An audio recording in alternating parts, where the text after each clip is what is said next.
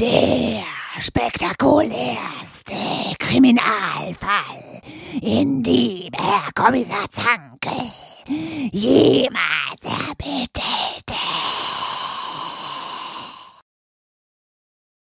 Blumen für die Würdigen.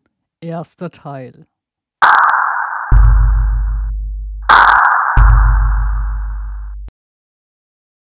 Herzhaft gähnend erhob sich Kommissar Zankel aus dem Sessel, streckte immer noch gähnend seine Glieder und fühlte sich dabei merkwürdig entspannt. Nichts tat weh. Dergleichen hätte er im Grunde nach einem kleinen Nickerchen im Büro nicht erwartet. Es war nun einmal nicht halb so bequem wie zu Hause im Bett. Da er es folglich immer noch nicht ganz glauben wollte, machte er vorsichtshalber noch ein paar Dehnungsübungen, die ihm einmal ein heiliger Mann gezeigt hatte, um vollkommen sicher zu gehen.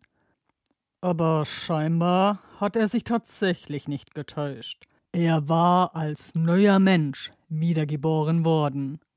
In seiner momentanen Topform würde sich ihm so schnell nichts und niemand mehr in den Weg stellen können. Jedenfalls nicht, ohne von Zankel zum Superhelden erstarkt, überrannt oder zumindest aus dem Weg gebombt zu werden. Ein Lächeln spielte um seinen Mund, während ihn der Tatendrang mit voller Wucht packte.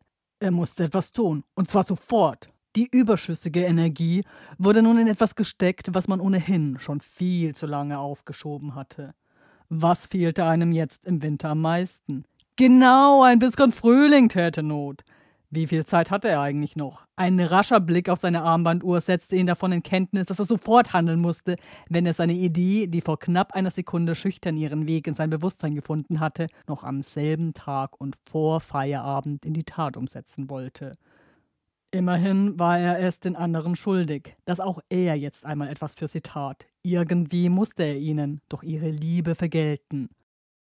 Aus jenem einfachen Grund heraus griff er nun auch zu Mantel, grau gestreiftem Schal und warmer Pelzmütze, um kurz danach, und ohne auch nur eine kurze Nachricht hinterlassen zu haben, das eigene Büro zu verlassen. Wie von selbst fanden seine Füße den richtigen Weg. Sie führten ihn zunächst zum Fahrstuhl. Denn Zankel hasste es, Treppen zu steigen. Dann quer durch die Eingangshalle. Und endlich vor das Polizeigebäude in die nasse Kälte hinaus.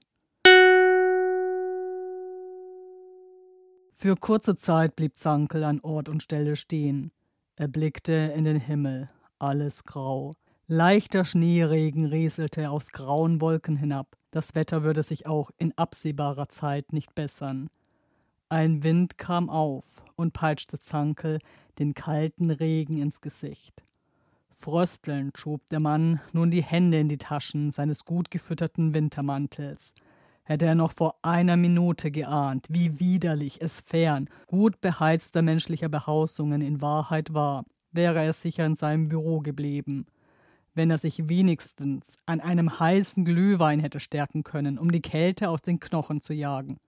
Half alles nichts. Nun wollte er keinen Rückzieher mehr machen. Ein Mann, ein Wort. Zonkel nickte grimmig, um sich auf diese Weise wieder einmal selbst zu bestätigen. Wenngleich er es auch keinem anderen versprochen hatte, so hatte er sich dieses Versprechen zumindest selbst gegeben. Und so ein Versprechen an sich selbst zählte in Wahrheit sogar doppelt, sich selbst konnte man in derlei Dingen nicht betrügen. Mit einem letzten Seufzer zog Zankel seine neue Pelzmütze tiefer ins Gesicht. Langsam machte er sich auf einen ungewissen Weg. Meist blickte er gen Boden, hob kaum die Augen, nur ab und zu, und dann nur, um zwischen den hohen Schneewellen, die in der Schneeräumdienst oder gedankenlose Anwohner zu beiden Seiten der Straße aufgeschoben hatten, einen schmalen Durchlass zu suchen, durch den hindurch es einem ermöglicht wurde, die Straße zu überqueren. Je länger er ging, desto tiefer sank seine einstmals blendende Laune, die ihm schlagartig nach dem phänomenalsten aller Geniestreiche erfasst hatte aber irgendwann wurde man des Winters einfach überdrüssig. Zu Weihnachten sollte es schneien. Das sah Zankel gerne ein. Das gehörte schließlich zur Romantik. Ansonsten konnte einem der winterliche Schnee allerdings gestohlen bleiben. Vor allem, wenn Schneematsch die undichten Schuhe durchnässte und stellenweise auftretende Glätte einen immer wieder ausrutschen ließ. Es war peinlich, sich an einen Wildfremden klammern zu müssen, um in letzter Sekunde den Sturz zu vermeiden. Fluchend hatte sich der andere wieder von Zanke losgemacht. Ende des ersten Teils.